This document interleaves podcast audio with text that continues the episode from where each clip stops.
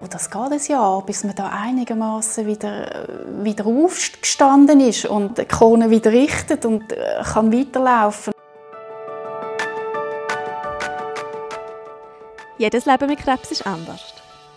Und trotzdem haben sie vieles gemeinsam. Angst, Liebe, Schmerz und Hoffnung. Es gibt nicht die eine Antwort für alle.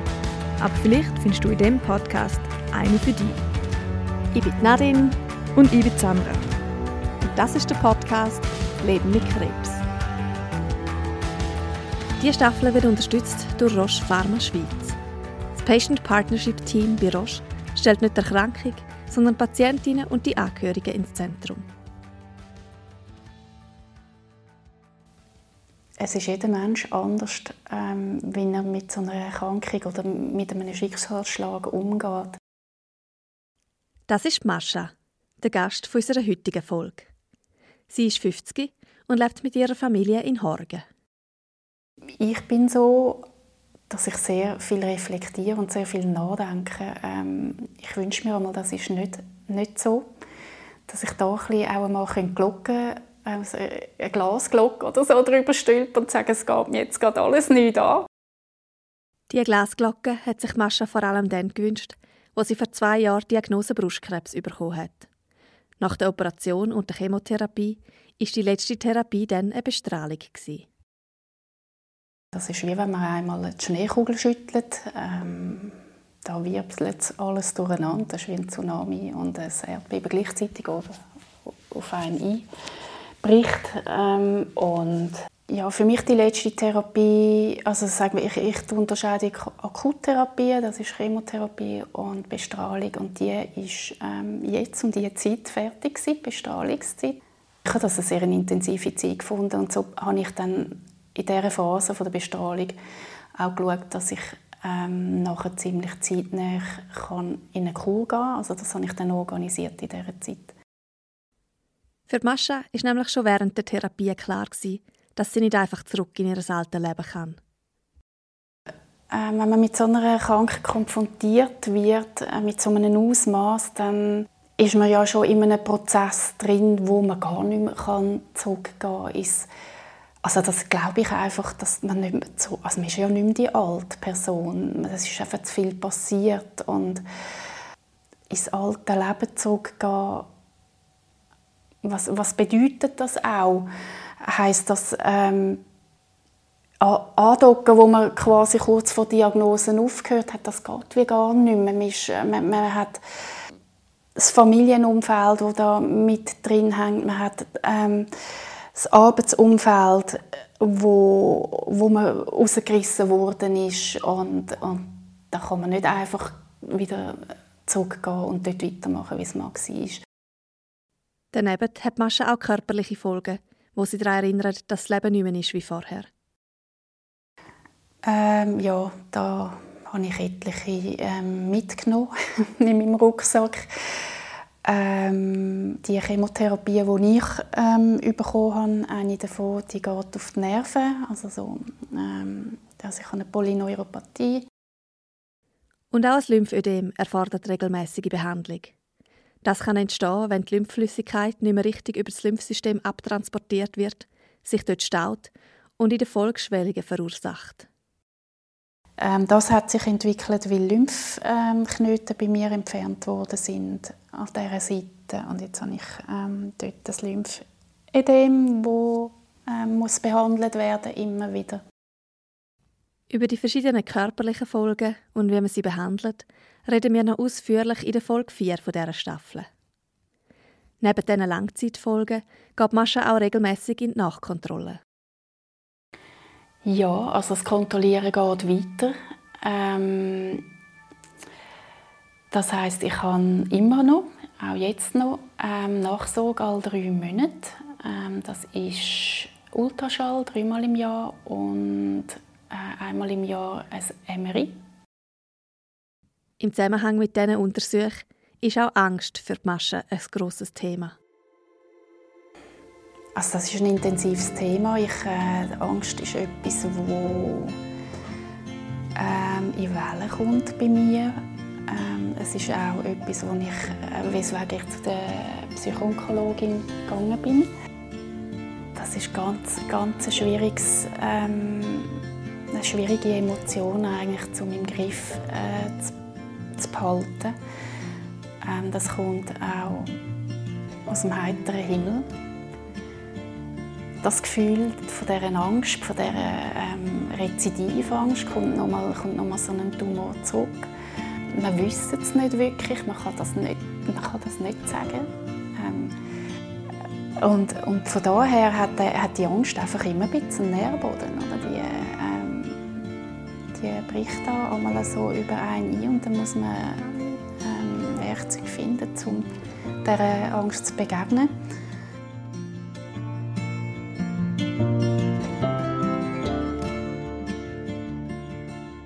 Ein Mittel gegen die Angst zu finden, ist schwierig. Der Mascha hilft es, sie direkt zu konfrontieren. Ich glaube, man muss ihr begegnen, dieser Angst, und, und sagen, ja, du bist jetzt da, ähm, was willst du mir sagen? Was, also, um was geht es? Äh, ja. Und das dann einfach genau anschauen.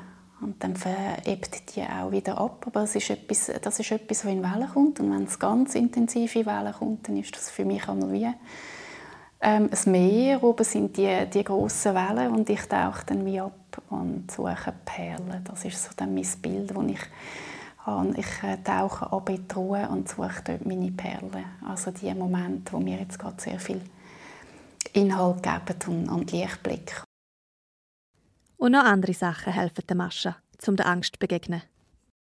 Oder ich versuche da mit verschiedenen Mitteln der zu begegnen. Also sei es, sei es ähm, mit Sport zum Beispiel. Ich gehe viel in den Wald, in die Natur. Das hilft mir sehr, da meine Ruhe zu finden, die, die Unruhe, die dann auch eine Angst natürlich bringt, eine wahnsinnige Unruhe im Körper drin und einen Stress abzubauen. Ich meditiere.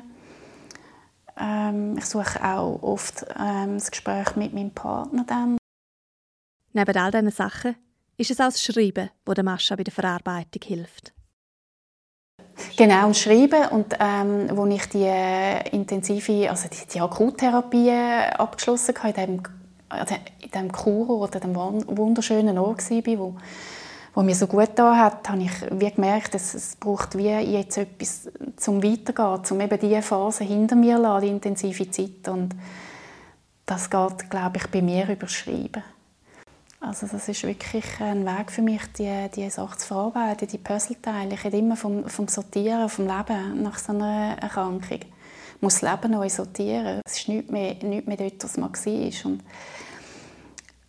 dann hat man die, dann hat man die Intensivzeit von der Therapie und nachher geht's, und dann erst findet man eigentlich Zeit, ähm, die, die, das, das Puzzle, das da durcheinander gewirbelt hat, wieder da zusammenzusetzen, Stück für Stück. Und wenn alles nicht hilft, dann gibt es auch immer noch Ablenkung.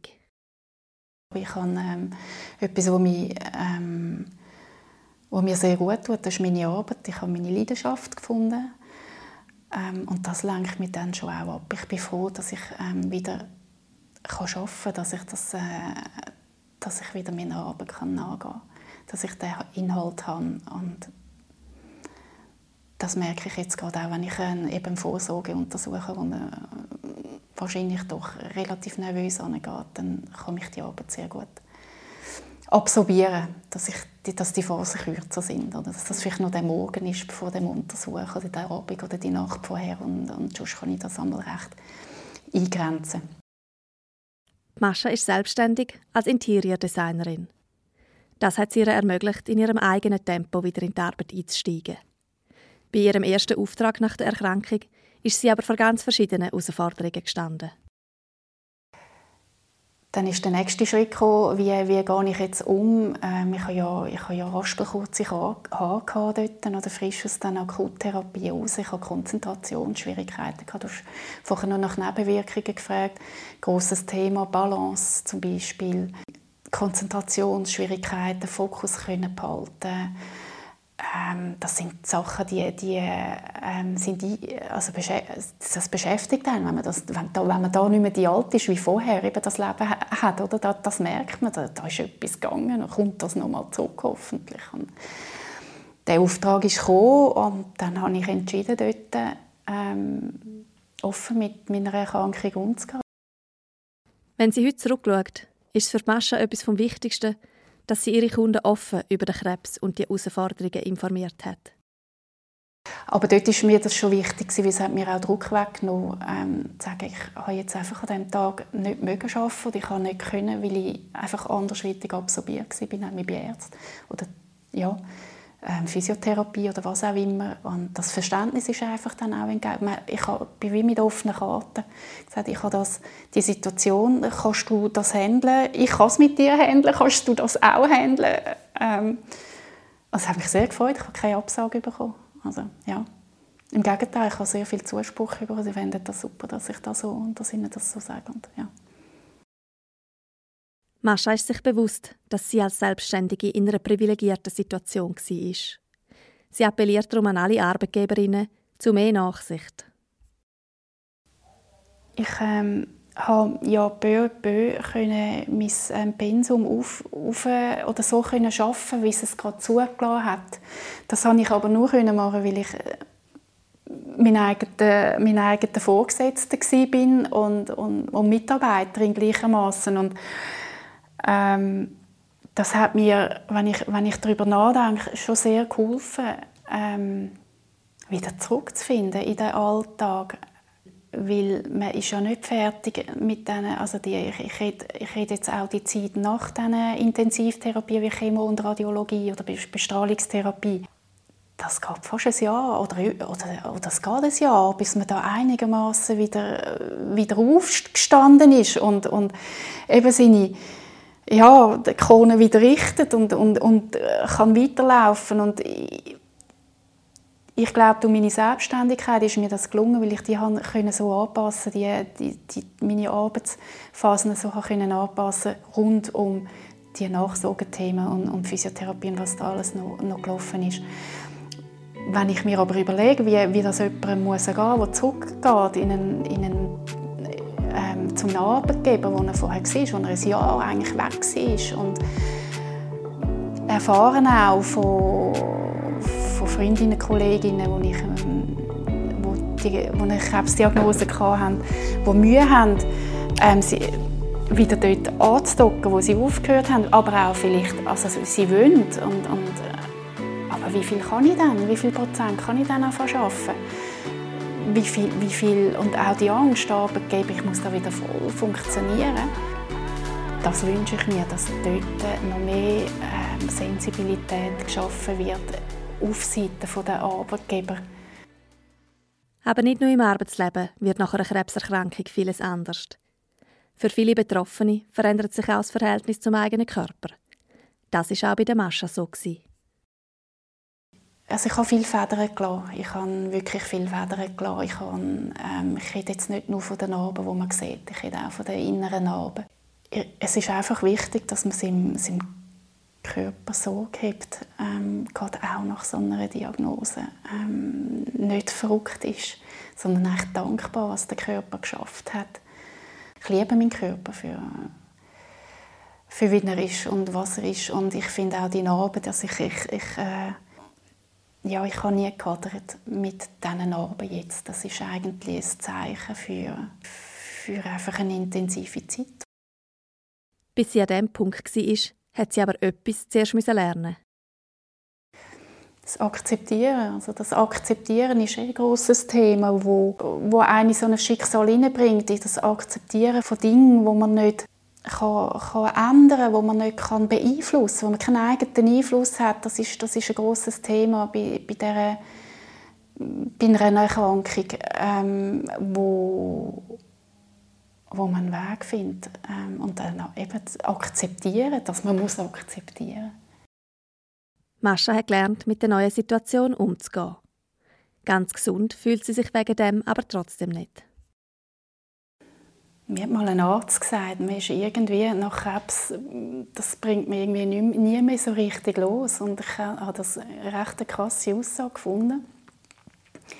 Mittlerweile muss ich sagen, ich, ähm, ich bin ein bisschen innerer Meinung. Man hat, ähm, also, man hat natürlich das Damoklesschwert immer ein bisschen ähm, darüber, wo, wo schwingt. Ähm, man hat gewisse Untersuchungen, eben die Ultraschall, man geht jedes Mal dort rein und, und schlafe vielleicht vorher ein bisschen schlechter oder hat irgendwie ein bisschen unruhiger im Moment von so einem Untersuch? Und, ähm, und, und bangt eigentlich immer? Und darum weiss ich nicht, ob man sagen kann, dass man dann da müssen wir ja nicht bangen, wenn man denkt, man ist komplett gesund und ähm, da kann nichts passieren. Trotz dieser Tatsache schafft es Mascha, auch positive Sachen aus ihrer Krebserfahrung mitzunehmen es ist vielleicht auch nicht erstrebenswert, dort weiterzumachen, wo man vorher war. Man möchte vielleicht auch gewisse Sachen ändern oder man, man hat auch gewisse Erkenntnisse genommen und Erfahrungen aus dem Ganzen, ähm, also Erkenntnisse gewonnen und Erfahrungen erlebt und, und gemacht, wo, wo einen auch weiterbringen. Also ich bin gar nicht sicher, ob es erstrebenswert im alten Leben anzudocken. Aber mit altem Leben gibt es etwas, das ich ähm, sicher verbinde, wo ich gerne würde andocken würde, nicht mehr geht. Und das ist so die Unbeschwertheit. Ähm, nach so einer Diagnose kann man einfach nicht mehr, ist nicht mehr unbeschwert. Das äh, nimmt einem ganz viel weg. Und ähm, da hätte ich schon gern, das, das würde ich mir schon wünschen, wenn das wird zurückkommen. Das war unser Gespräch mit der Mascha. In der nächsten Folge sind wir bei der Nadine. Mit ihr haben wir ein sehr emotionales Gespräch geführt. Weil obwohl sie heute von ihrem Lungenkrebs geheilt ist, haben die Operationen und Therapien ihr Leben so verändert, dass heute nichts mehr ist, wie es mal war. Wenn ihr mögt, lasst doch auch dort rein. In der Zwischenzeit freuen wir uns über Feedback und Inputs auf Instagram oder Facebook oder auf info.lebenmitkrebs.ch. Bis dann und passt auf euch auf.